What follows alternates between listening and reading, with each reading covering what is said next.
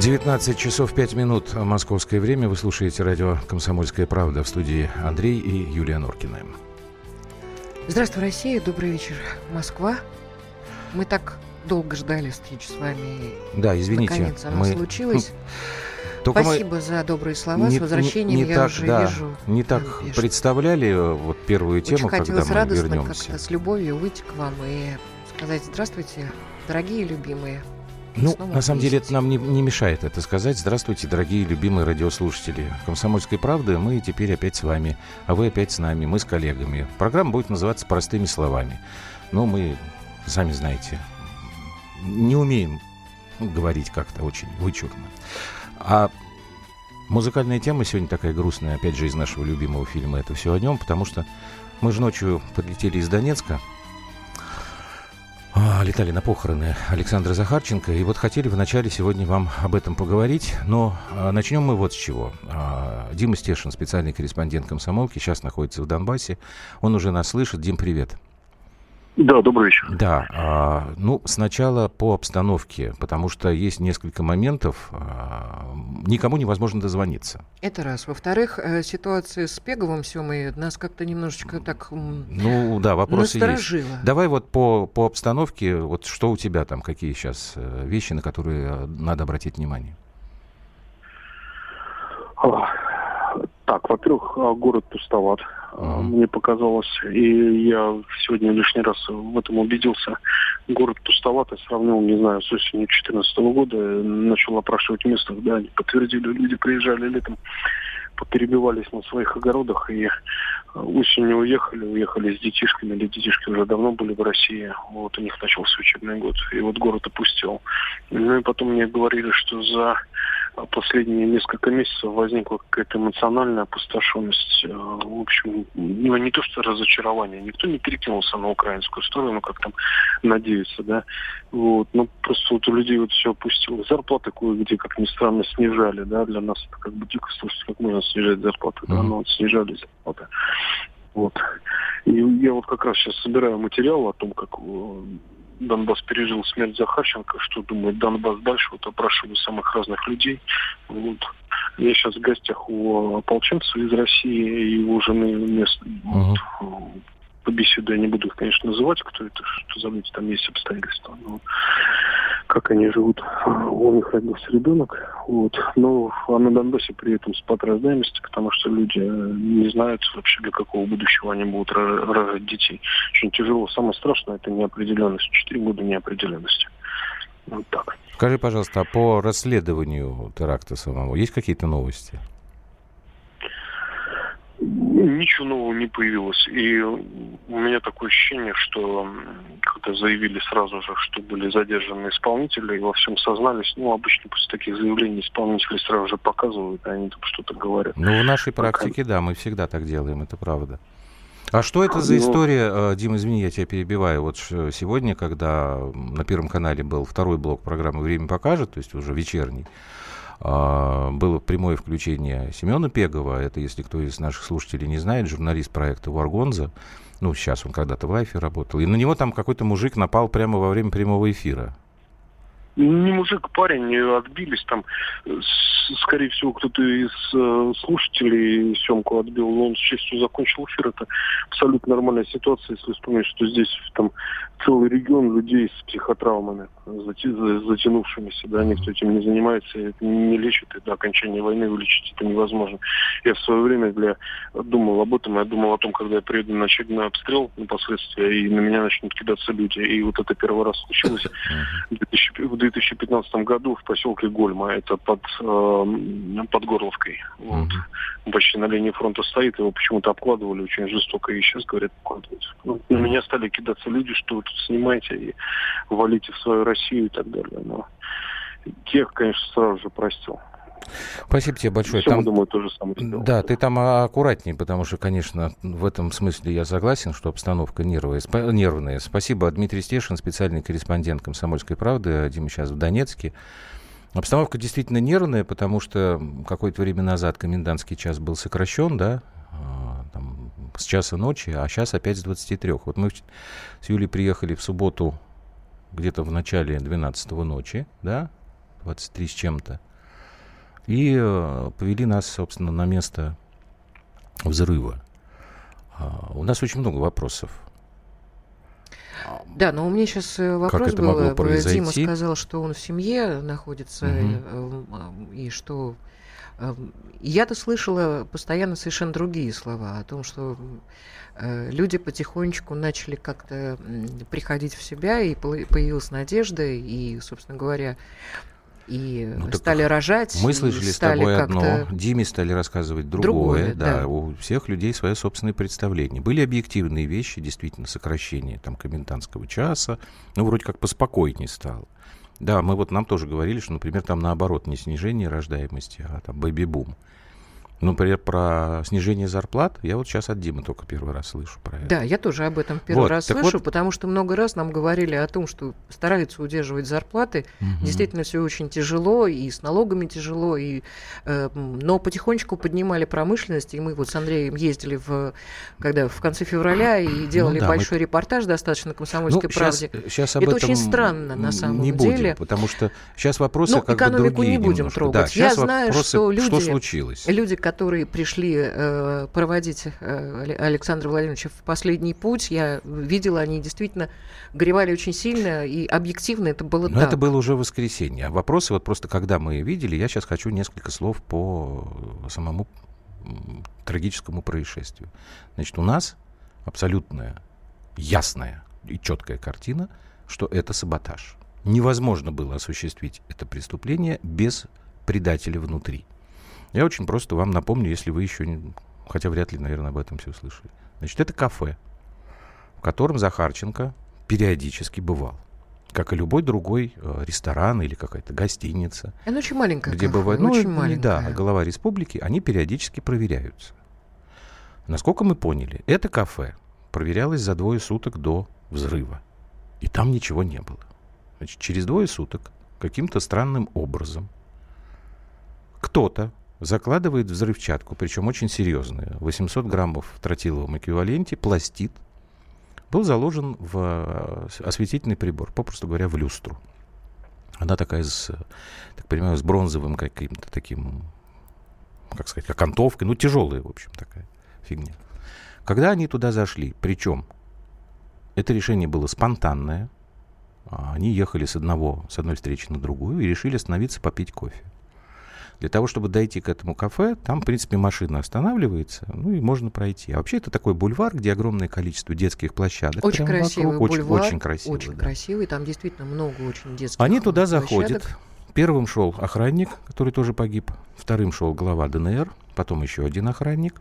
а Потом девушка, которая, девушка, которая у них отвечает за молодежную политику, совсем-совсем маленькой, 20 лет ей. И последним заходил Александр Тимофеев, значит, министр по доходам и сборам. И в тот момент, когда он туда вошел, Захарченко в этот момент уже находился в помещении ровно под этой люстрой, раздался взрыв.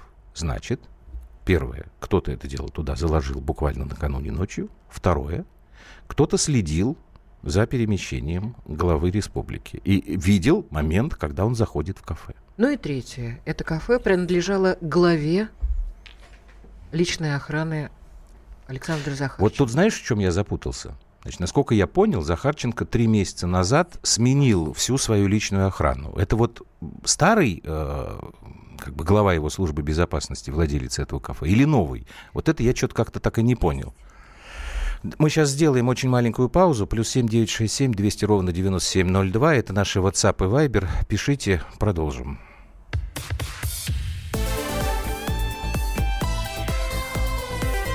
Простыми словами. Здравствуйте, я Елена Дропека, депутат Государственной Думы, актриса театра и кино. И я хочу сказать вам, слушайте радиостанцию «Комсомольская правда», одну из самых интересных, энергичных и, пожалуй, самых честных радиостанций в нашем эфире. Слушайте радио «Комсомольская правда».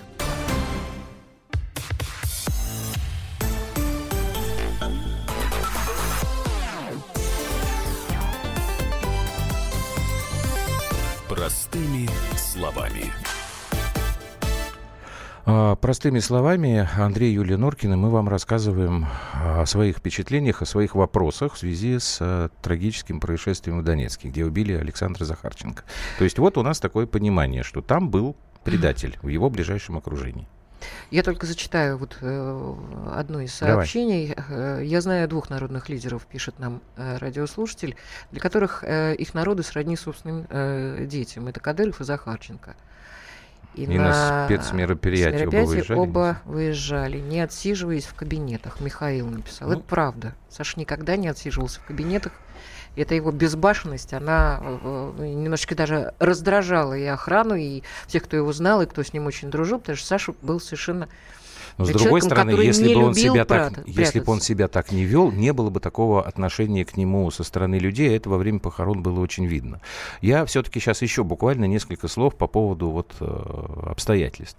Александр Кот, специальный корреспондент «Комсомольской правды». Вот Сашина мнение по поводу предательства в руководстве ДНР.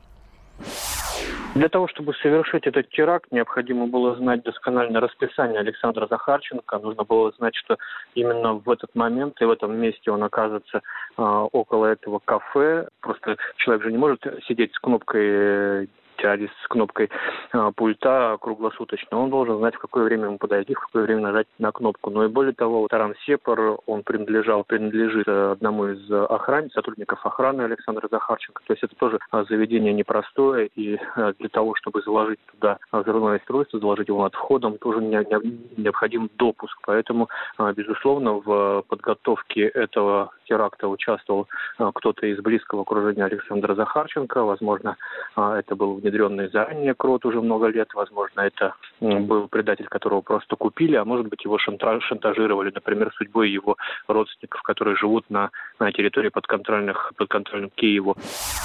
Ну вот э, на эти вопросы пока ответов нет.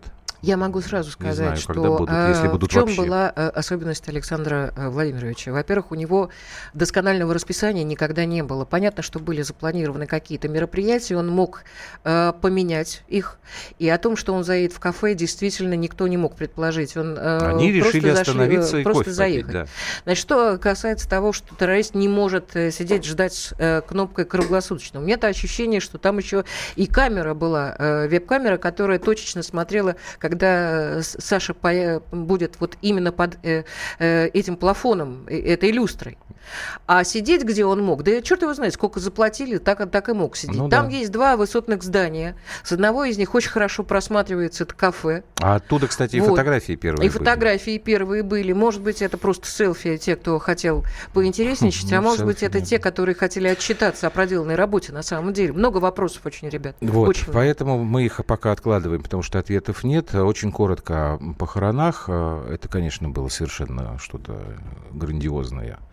Я не знаю, сколько было людей, официальной информации 200 тысяч. Ну, значит, вот тут спрашивают, видел ли я труп Захарченко. Нет, я труп Захарченко не видел, потому я что представ... гроб был закрыт. Да, я пред, предвосхищала гроб, этот вопрос, гроб, кстати. Да, гроб да. был Очень открыт. много было мнений, что во это время, подстава. Во время это... э, отпевания открыли гроб по э, личному разрешению вдовы Александра Захарченко Натальи, для того, чтобы с ним мог попрощаться Тимофеев.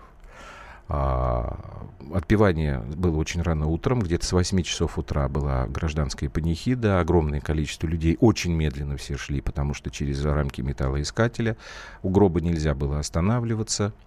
Положил цветы и все, пошел дальше. После этого в час дня был вынос тела, потому что не стали продлевать, это было невозможно, я так понимаю, это было вот бесконечно просто перевезли на кладбище Донецкое море. На протяжении всего вот этого маршрута люди стояли, мы просто тоже ехали в кортеже, стояли по сторонам дороги, аплодировали. А когда на кладбище были, а, на лафет орудийный поставили гроб, и по всей дороге а, на кладбище стоял почетный караул по обеим сторонам.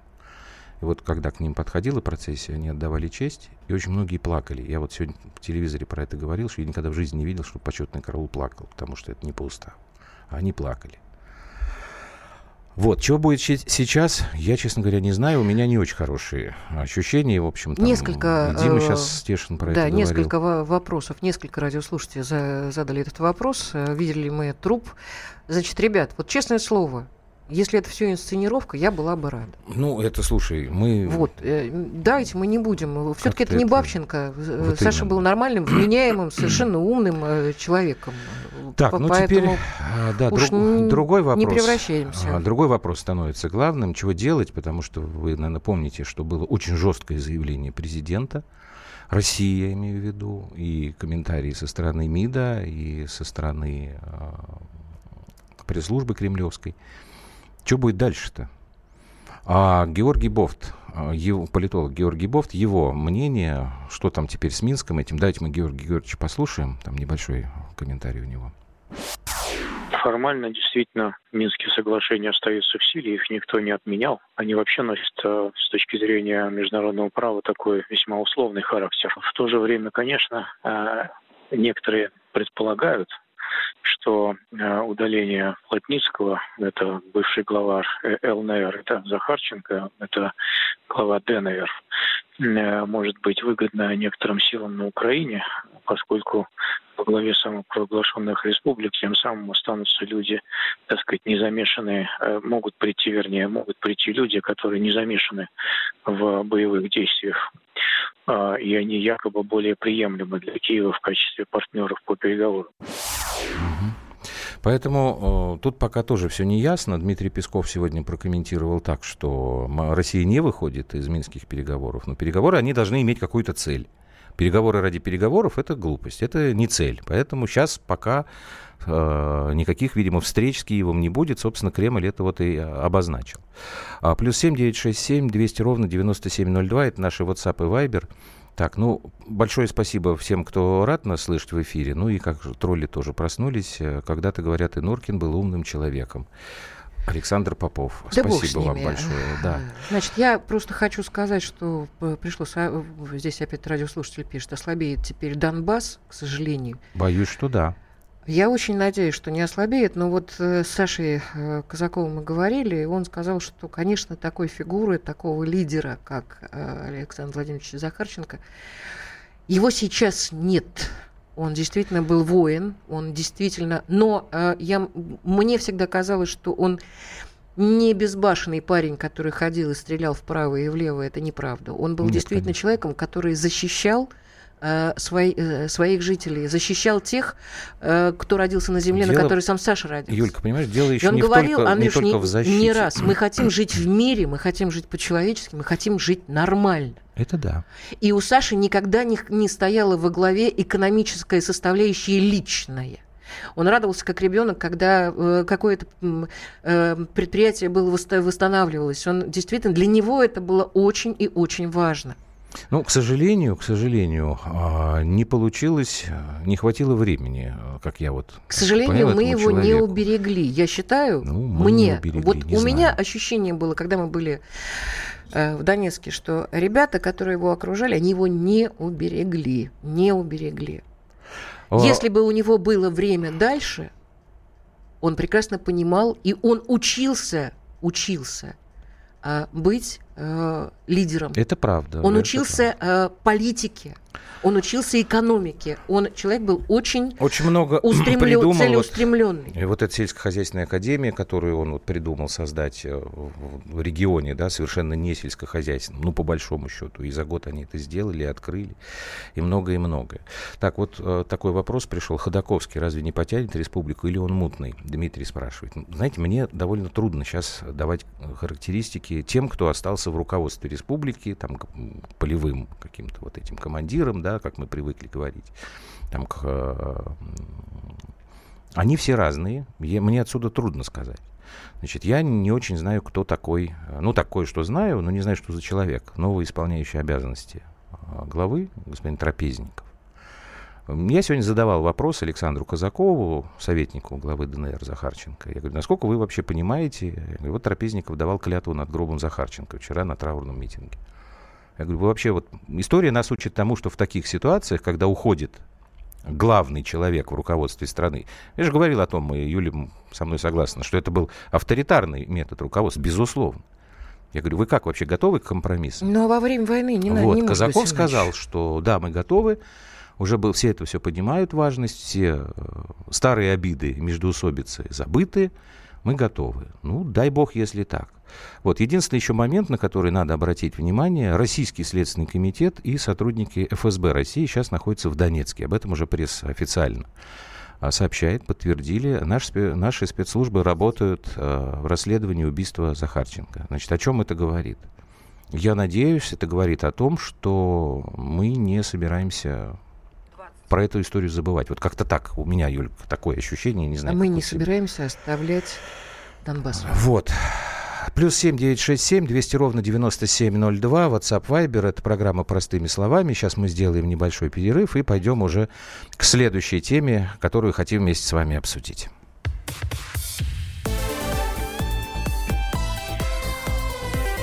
Простыми словами. Бутылка «Шато Марго» 1787 года. 225 тысяч долларов. «Феррари 250 Теста Росса» 1957 год. 12 миллионов долларов. Картина Ван Гога «Портрет доктора Гаше» 1890 год. 80 миллионов долларов. Есть вещи, которые со временем становятся ценнее. Но информацию – лучше получать оперативно. Слушайте темы дня по будням на радио «Комсомольская правда».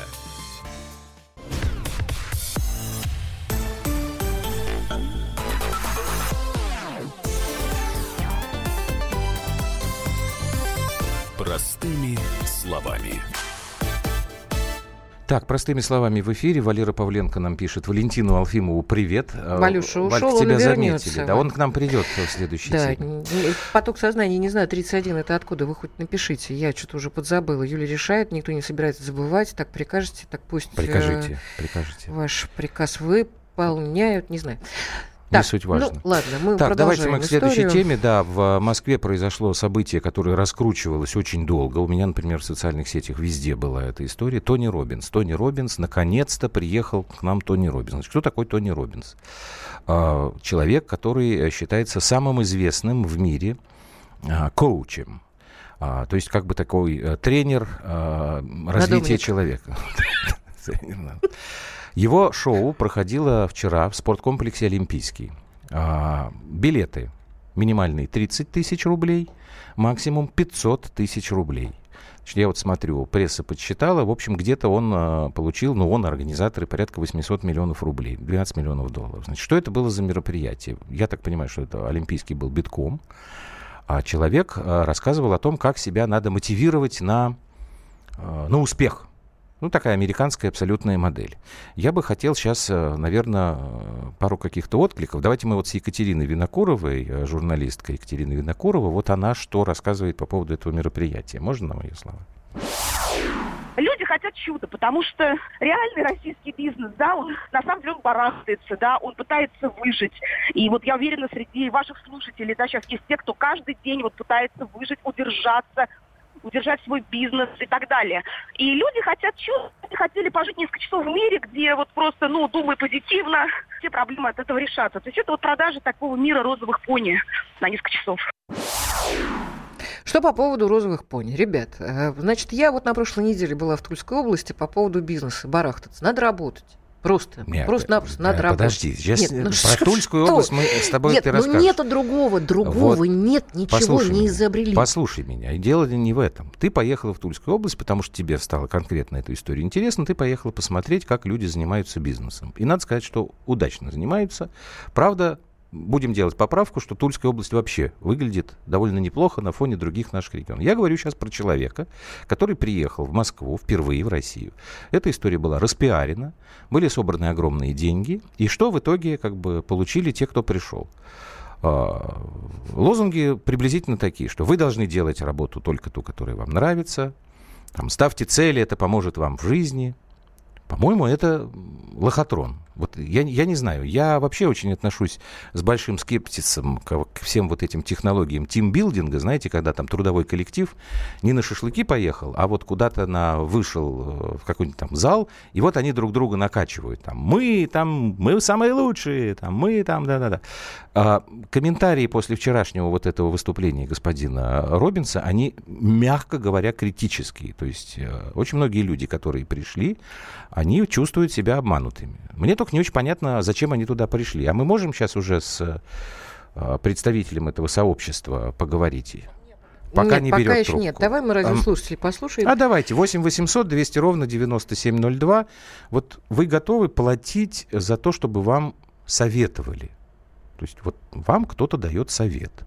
Вы за это заплатить готовы? То есть вы приходите к человеку, который а, профессионально этим занимается. У нас когда-то в 90-х годах много таких было. Вот почему господин Робинса с Кашпировским сравнивает. 8 800 200 ровно 9702. Пока мы другому бизнес-тренеру э, дозваниваемся, вы нам можете в прямой эфир звонить и отвечать на этот вопрос. За какой совет вы готовы платить? Слушать нужно тех, кто говорит «делай как я», а не тех, кто говорит «делай как я говорю». А, Совершенно верно. Я, э, собственно, тебе опять... Это очень тонкий момент, понимаешь, Андрюш, потому что... Это не тонкий момент. Послушай. Значит, Костя Миронов, который делает свой Это вот бизнес... в Тульской области, куда Юля ездила. человек-строитель. Они с братом вложили в, э, в разведение рыбы. Сомиков Э, выращивают. Сомиков выращивают. Это дальний совершенно район Тульской области. Не, не подумайте, там... Ну, самый дальний от Москвы. Абсолютно. Далеко. Мгм. Но ребята это делают.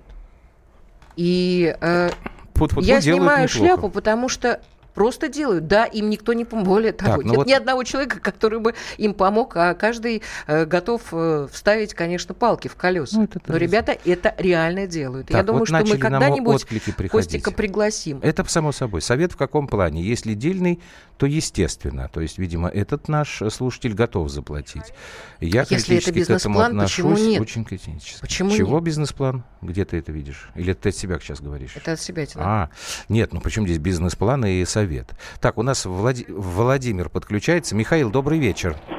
Здравствуйте. Вы готовы? А, Здрасте, спасибо. Вы готовы платить за подобные советы? Нет, конечно. Почему? Вот знаете что? Вот Мгм. Максиму... Один раз я попал к Максиму Поташову в Иванове. Это было на тренинг. Бесплатно, чисто случайно. Так. Вот он мне, он мне дал идею, которая сейчас работает.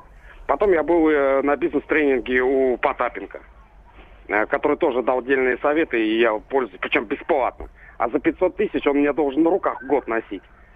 А, а скажите мне, пожалуйста, а вот какой был дельный совет?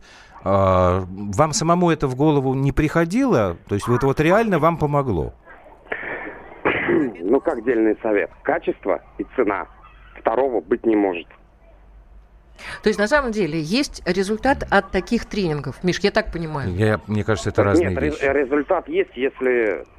Как, как, как вам сказать? Ну, Если вы их применяете уже на практике?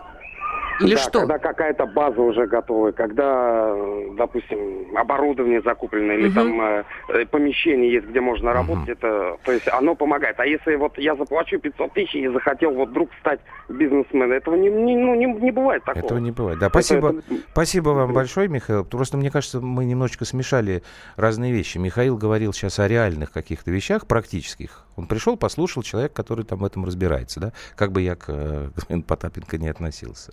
А здесь история там, ты лучший, ты можешь все. Мне кажется, это кидалово какое-то. Инга Габидава, бизнес-тренер. Извините, Инга, если я неправильно вашу фамилию у- ударение. правильно. Скажите, пожалуйста, вот кто ходит на тренинги вот такие, как э, господин Робинс проводит? Какой, какой это контингент, какой, какой срез общества? Битком олимпийский был забит. Да, на самом деле, добрый день. А, На самом деле, да, э, был забит Олимпийский. А, И ходят наверняка люди, которые хотят раз в миг э, за какие-то два часа получить э, сразу э, много всего.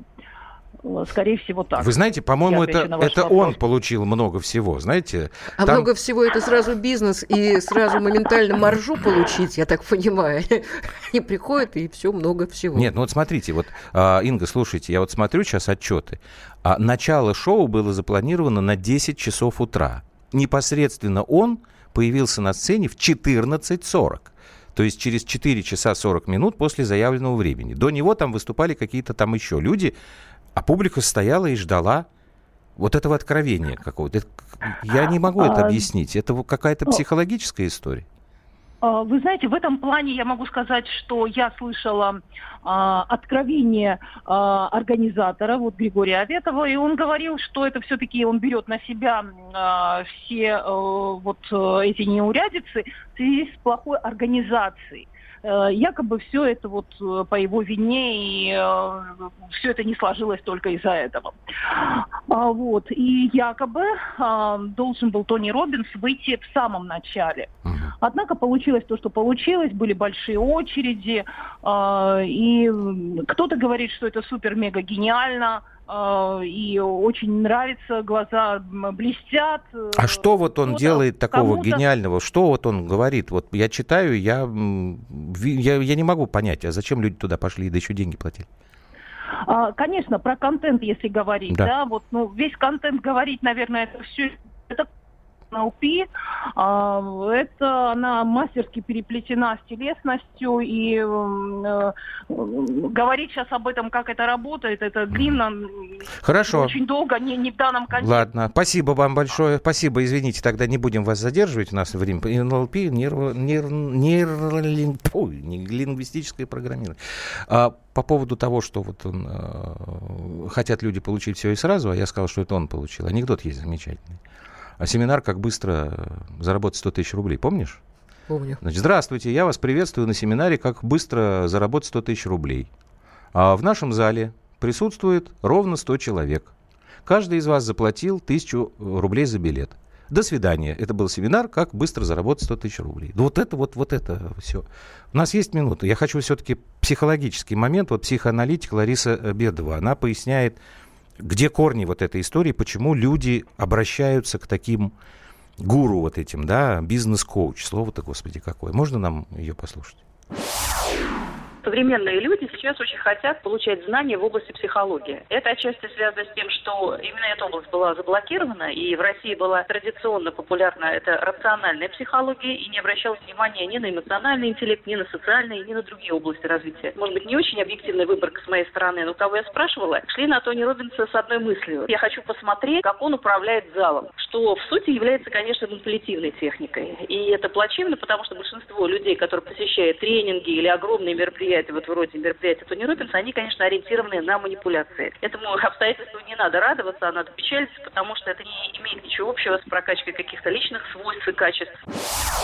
Вот ты мне скажи, ты когда с ребятами в Тульской области, вот э, с Костей, там, с братом его общалась, вот смотрела, они тебе показывали вот эту ферму, они что-нибудь про психологию тебе говорили? Абсолютно ничего. Главное психология – это работать просто. Не опускать руки. Это то, что Робинсон говорит, но это понятно нормальному человеку абсолютно. Ну, э, я опять повторяю это слово. Но мне это странно.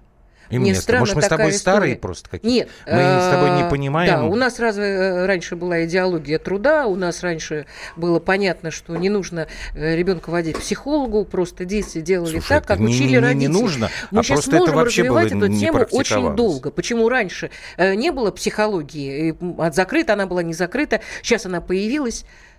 Для меня это странно. Может быть, я просто уже э, старый плавучий чемодан, не Безусловно, понимаю. Чего. мы с тобой. Но я знаю, что ребенка можно научить труду и э, в каких-то ситуациях только собственным примером, а не водя к психологу. Это тоже человек, это не ангел. Вот говорить о том, что ты должен не опускать руки, это родительская история. И люди, которые приходят послушать вот подобных э, Робинсонов, мне кажется, что ну, видишь, это, с психикой здесь что-то не то. Это Или некое... это модно, я не понимаю. Да, потому что он действительно человек э, с мировой известностью, он ездит по разным странам. Почему в рекламе подчеркивал, что наконец-то историческое событие впервые в Россию к нам приехал. Слушай, второе пришествие просто какое-то. Нам, конечно, надо что-то с головами делать, и с детскими тоже. Поэтому Сегодня у нас 3 сентября. Да, мы календарь перевернули. Слушайте, мне уже тут накидали. Шуфутинского послушали. Комсомолка его утром, кстати, по этому поводу поздравила. Сейчас мы Валю Алфимову позовем, потому что он целую кучу детей, и своих, и племянников, насколько я понимаю, отвел на 1 сентября. Узнаем, как там с новым учебным годом дело обстоит.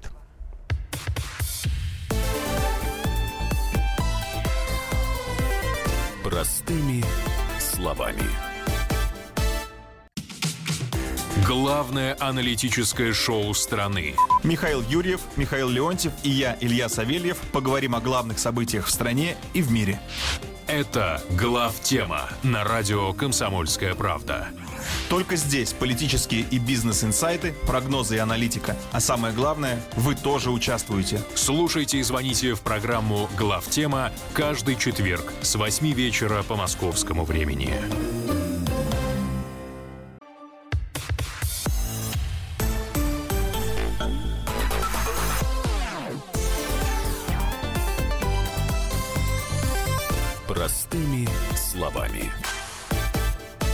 Так, и сейчас со своими Какая простыми красотка словами. ходит по студии. Это Оленька наша. Мы просто давно не виделись. Вот Да. здесь обнимались, целовались. И простыми словами сейчас э, Валентин Алфимов будет рассказывать про свои впечатления от нового учебного года. Я вам так скажу. Валь, во-первых, привет. Здрасте, здрасте. М- м- Мы, честно говоря, думали, что про 1 сентября мы поговорим, ну, какие там изменения у нас э, в учебном процессе. Там Юлия Геннадьевна вообще сошла с ума, как всегда. Вы знаете, у нее с психикой хуже, чем у меня. Я Это сошла была с ума? шутка, да. Что ты- Почему? а потому что ты думала, что ЕГЭ отменят в этом году. Сейчас.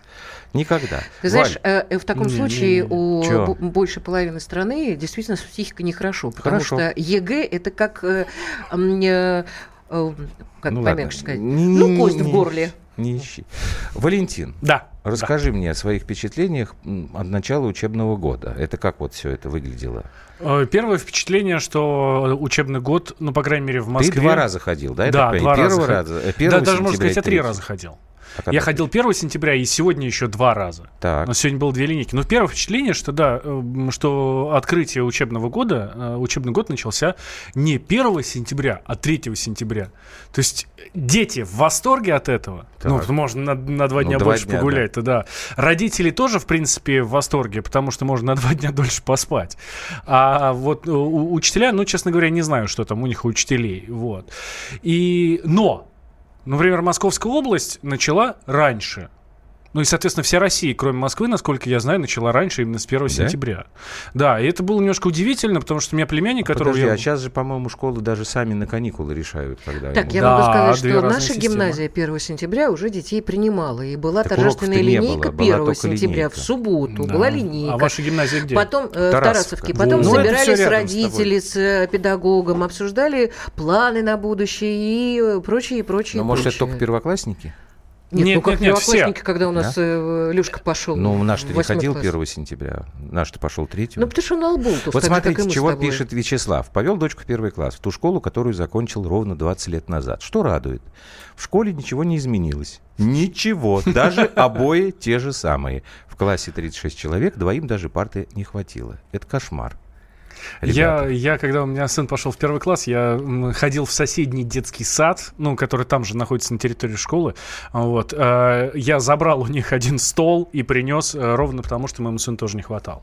Так вот, что касается 1 сентября и похода в школу в субботу, когда э, никто не учился, меня удивило, вот я говорю, я племянников водил, и у меня даже племянник, который во втором классе учится, то есть как бы не особо-то взрослый парень, но вполне смышленый, и у него был вопрос, а мы что, сейчас в школу не пойдем, что ли? Нет. И действительно, прямо на линейке, собственно, всем сказали спасибо, до свидания, все развернулись и ушли. Это... То есть вот этого магического входа в школу не было.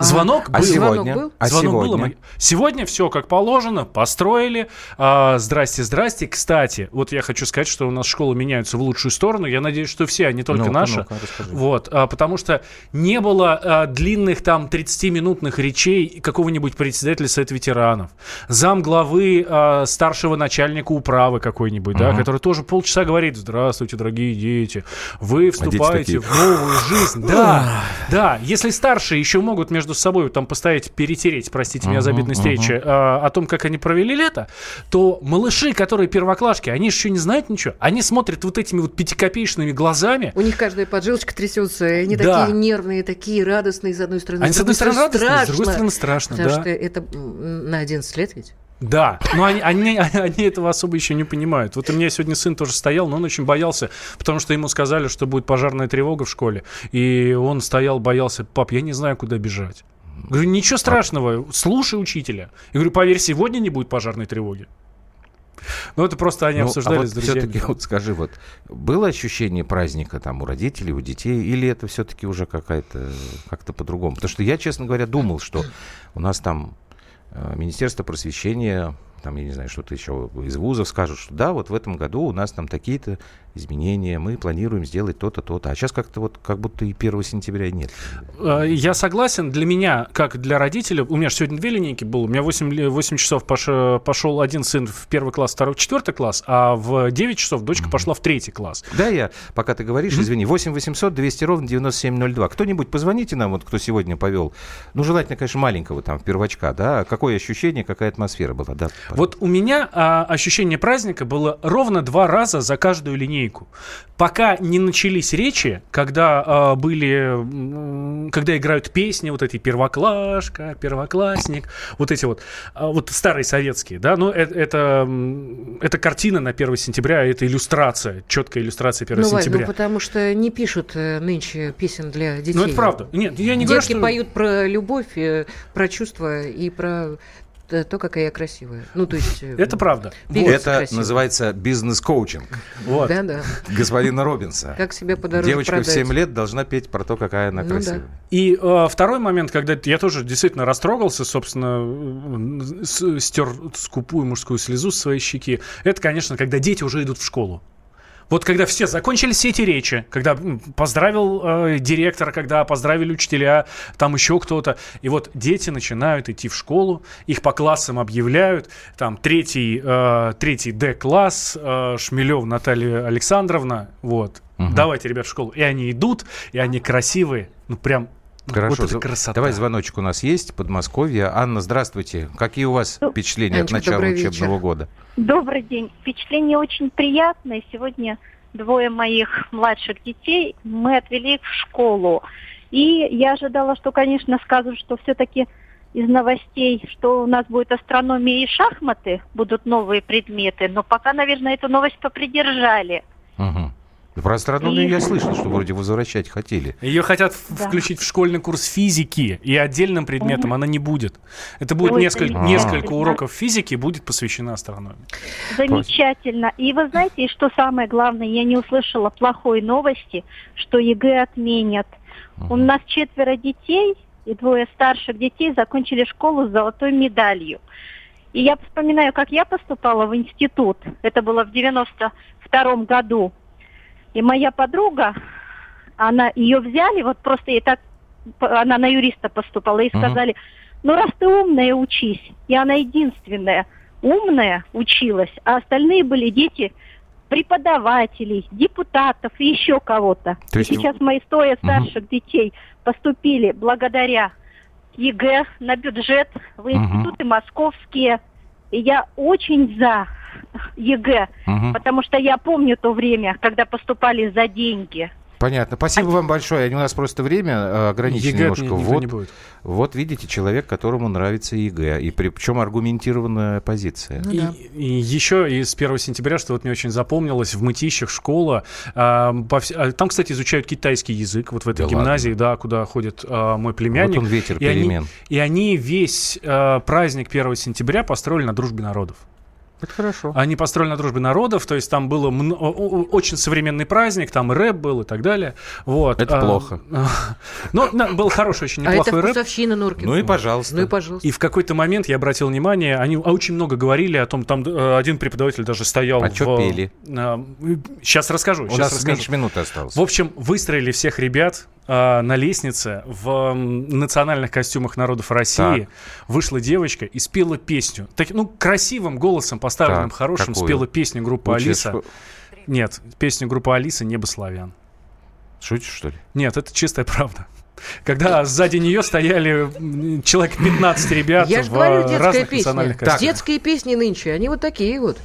Чудеса э, механизации, э, немыслимая скорость реакции в эфире «Комсомольской правды».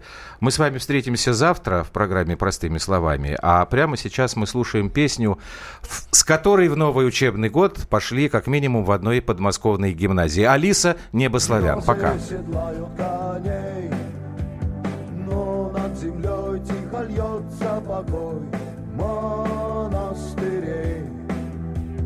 А поверх седых облаков синь соколиная высь здесь под покровом небес. Мы родились.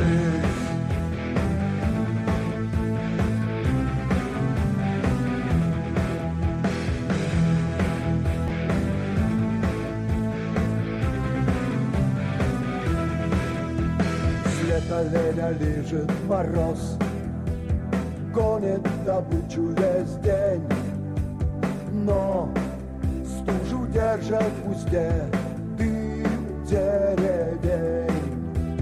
Намила сугроба пурга, А дочь белозубой зимы Здесь, в окоеме снегов